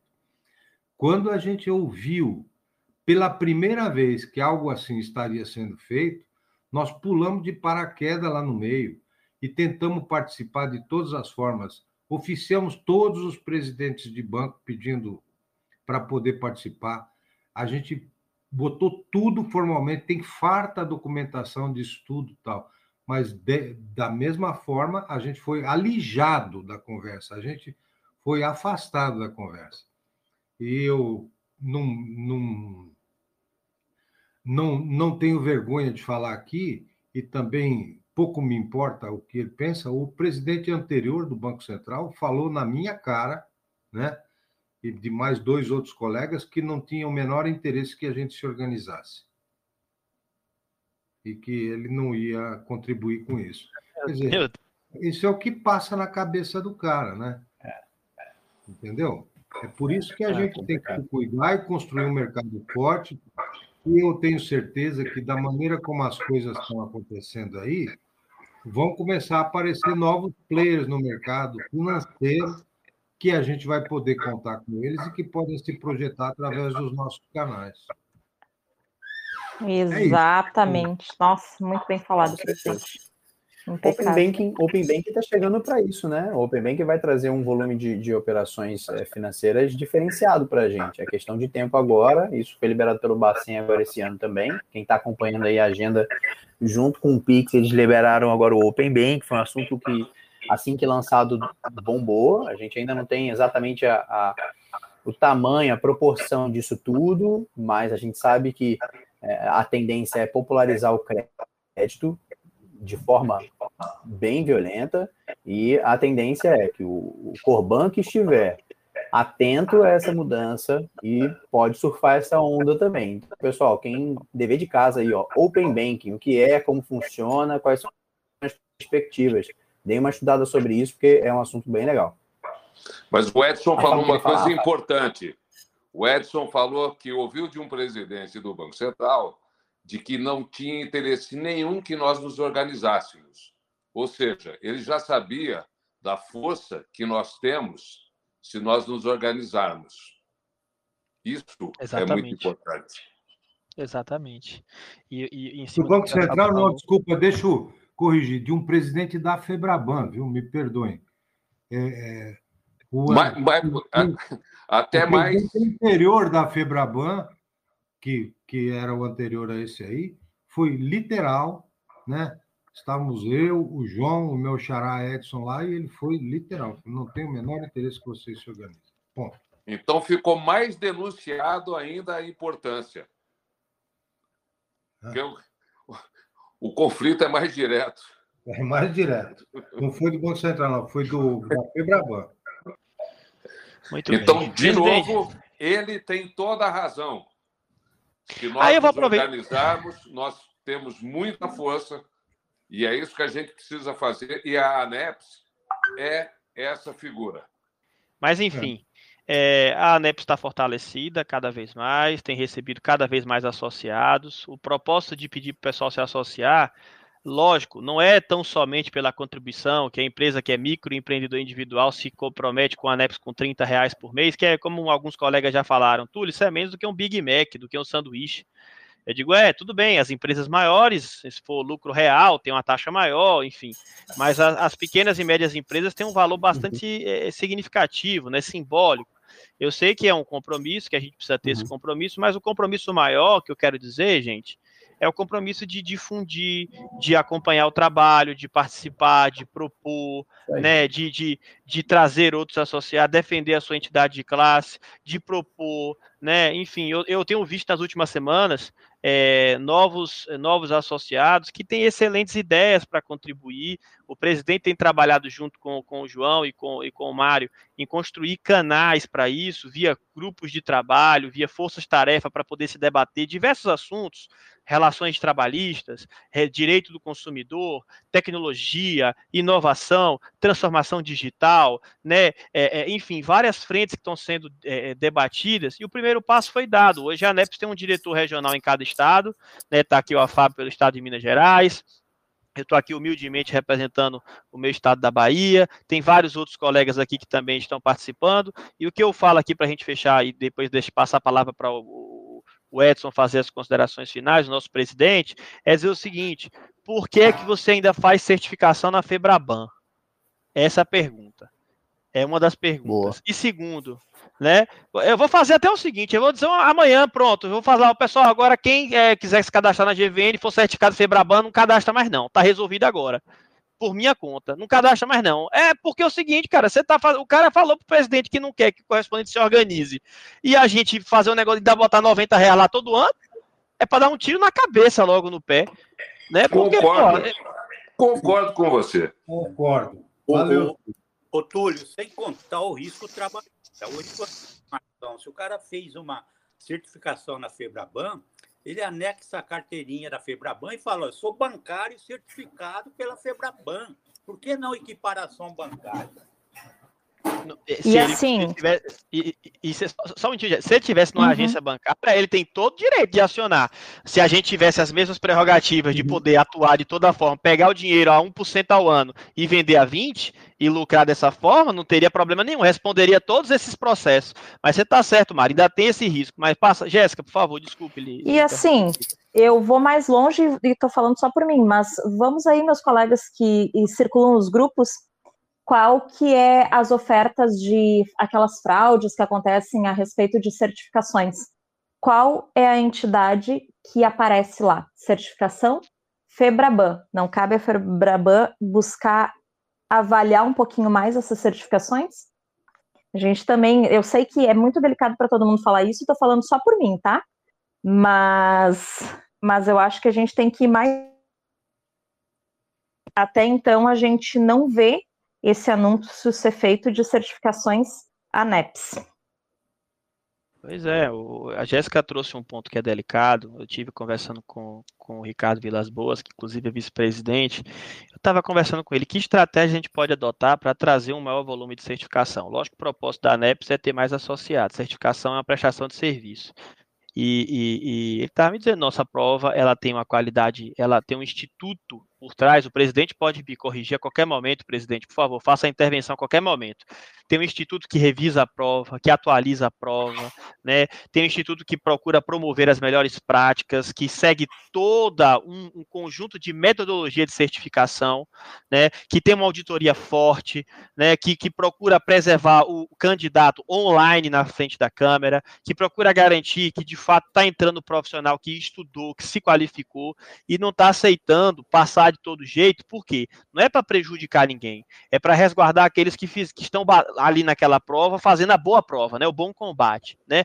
E aí por isso que você vê o que a Jéssica está falando, que muitas vezes quem quer um pouco mais de facilidade está caminhando em outra direção. Por favor, Edson, eu, se você quiser completar alguma coisa sim, aí. Sim, deixo claro que não é nada a ver com o órgão, e sim com a facilidade que Isso. o sistema, né, não tem nada a ver com a Febraban estar fazendo, Isso. mas sim com a facilidade. Isso a gente vê muito mais, muito mais integridade nessa prova por parte da prova ministrada pela NEPS. É, eu não tenho nada a acrescentar, acho perfeito. E se, eu, se a gente tem uma entidade que nos representa, melhor é privilegiá-la, não é? Aliás, eu vou aproveitar para fazer o seguinte, viu, Túlio? Eu não sei como é que você vai fazer, mas eu vou dizer que você sorteia aí entre os participantes aí uns 10 cursos de prevenção e lavagem de dinheiro, que logo em seguida você faz a prova e já fica certificado. Muito bem, obrigado pela, pela gentileza. Agradeço a, a, ao gesto do presidente. Agradeço o gesto, presidente. Eu entendo que a gente tem o Instituto Totem por trás, tem procurado fazer a prova de um nível muito, muito bacana, tem revisado. Eu sei que há algumas queixas. Ah, porque se pede 20 dias, mas, gente, o pessoal está pedindo 20 dias quando a prova é offline, sem câmera, sem validação. A, a entidade, o Instituto, precisa ter as garantias e, as, e se salvaguardar de que o candidato fez a prova de forma individual, sem consulta. Então, de fato, o melhor método de se fazer a certificação é online com a câmera aberta pelo celular, com GPS, com tudo, a prova na hora, libera na hora, né? Então é isso, tá, gente? Então a melhor prova é essa, o online, tudo aberto, tudo transparente, e assim a gente vai ter o melhor resultado, como o Rodrigo está falando aqui, é jogo rápido, super limpo e uhum. tudo mais. É, bom, é, são 9h38. De, o presidente, presidente, eu convoco você fazer as considerações finais. A gente chegou a ter 310 participantes. Como já chegou o horário limite aqui, daqui a pouco tem hora que tem que botar a, a mesa para a patroa aqui, que sou eu que boto a mesa aqui para ela. Então, você, por favor, faça suas considerações finais aí, para depois a gente passar para o Diegão e a Jéssica fazer o nosso boa noite final. Não, mais uma vez, é, eu só tenho mesmo que agradecer por, por poder participar. Espero que, que a gente tenha atendido de alguma forma as expectativas com algumas informações. A gente pede desculpa ao povo por, às vezes, algumas informações a gente não antecipar e não revelar, porque é, a gente precisa de adotar uma estratégia de chegar primeiro onde tem que chegar e depois a gente contar para todo mundo, né? Então, nem sempre a gente pode ser tão aberto no que a gente vai fazer, qual é o próximo passo e assim por diante mas pode ter certeza que eles estão programados. E no mais, agradeço a participação de todos. É sempre muito agradável essa conversa aqui às quintas-feiras, sabe? É isso aí. Um abraço a todos, bom descanso, que eu também vou faturar uma boia agora mesmo, né? Diego. Bom, pessoal, agradecer participação de todos vocês. A gente encerra hoje é, o nosso evento, beirando aqui 899 membros, um grupo que começou na semana passada, exatamente é, às 7 horas da noite da semana passada.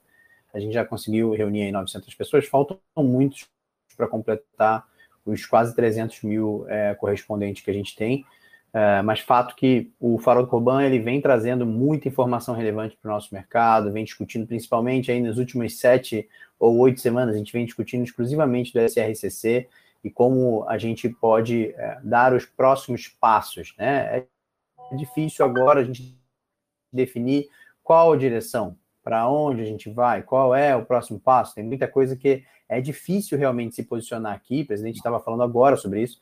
É, e algumas pessoas estão pensando, bom, e agora? E depois que Bacen responder, qual é o próximo passo? A gente se compromete em avaliando o cenário junto com vocês e compartilhando toda quinta-feira, às 8 horas, com compromisso de compartilhar com vocês realmente uma opinião é, que está embasada com o movimento em que a NEPS está junto com a gente aqui, guiando o Corban na solução desse problema. Então, queria contar com todos vocês. Eu recebi uma pergunta aqui no privado que eu, infelizmente, não consegui trazer é, para debate, que seria sobre é, os corbãs começarem a fazer acionamento no Bacen. E aí, eu já trazendo e já respondendo, é isso. Vamos aguardar o Bacen responder a ANEPS e vamos ver. De repente, o, a estratégia de trazer volume de reclamação lá faça sentido, mas a gente ainda não tem certeza se vai funcionar. Então, vamos aguardar o, a ANEPS é, dar esse posicionamento do Bacen e as notícias dos próximos capítulos que a gente deve ter provavelmente com o anúncio do posicionamento é, amanhã, provavelmente, nas próximas horas deve sair o anúncio oficial da BBC e Febraban em relação ao que de fato vai acontecer é, com esse sistema do SRCC. Obrigado, boa noite. Encerro aqui a minha contribuição. Jéssica? Só dar uma boa noite, dizer para a Lu que está pedindo que não foi passado prazo a, respeito do Bacen, o Dr. Douglas disse que infelizmente não tem prazo mas que estarão acompanhando né, e nos passando o retorno. Quero dizer que se o medo uh, era que nos, uh, que nos uh, movimentássemos, que nos uníssemos, está acontecendo, somos mais de 900 já nessa sala, semana passada éramos 300, 400 pessoas e tenho certeza que semana que vem seremos muito mais. O que eu deixo aqui de boa noite para os meus colegas é que tragam mais pessoas, tragam mais colegas, porque precisamos sim estar unidos e cada vez mais fortalecendo a instituição que nos representa. Boa noite, pessoal, boas vendas, que venham ótimos relatórios de comissão amanhã e semana que vem ainda mais, que, que todos recebam o que precisam receber e tenham uma ótima noite de sono. Boa noite. Boa noite. Boa noite a todos. Isso, faz o boa noite, Jornal Nacional. Vai lá, Fábio. boa noite a todos. Foi um prazer e venham para a ANEPS. Maravilha. Nós precisamos noite, da participação de todos. Maravilha, bom demais. Gente, obrigado pelo tempo de vocês, tá? Desculpe qualquer excesso, qualquer falha. Quinta-feira de volta nós estamos por aqui de novo. Obrigado, Diego, Jéssica, Edson, a Fábio, todos que participaram aqui. Fiquem com Deus, bom descanso e até amanhã. Tchau, tchau. Boa noite, boa noite, boa noite. Tchau, tchau. Boa noite, pessoal. Tchau. Boa noite, pessoal. Tchau. Boa noite, pessoal. Tchau. Boa noite, pessoal. Tchau. Boa noite, pessoal. Tchau. Boa noite, pessoal. Tchau. Boa noite, pessoal. Tchau. Boa noite, pessoal. Tchau. Boa noite, pessoal. Tchau. Boa noite, pessoal. Tchau.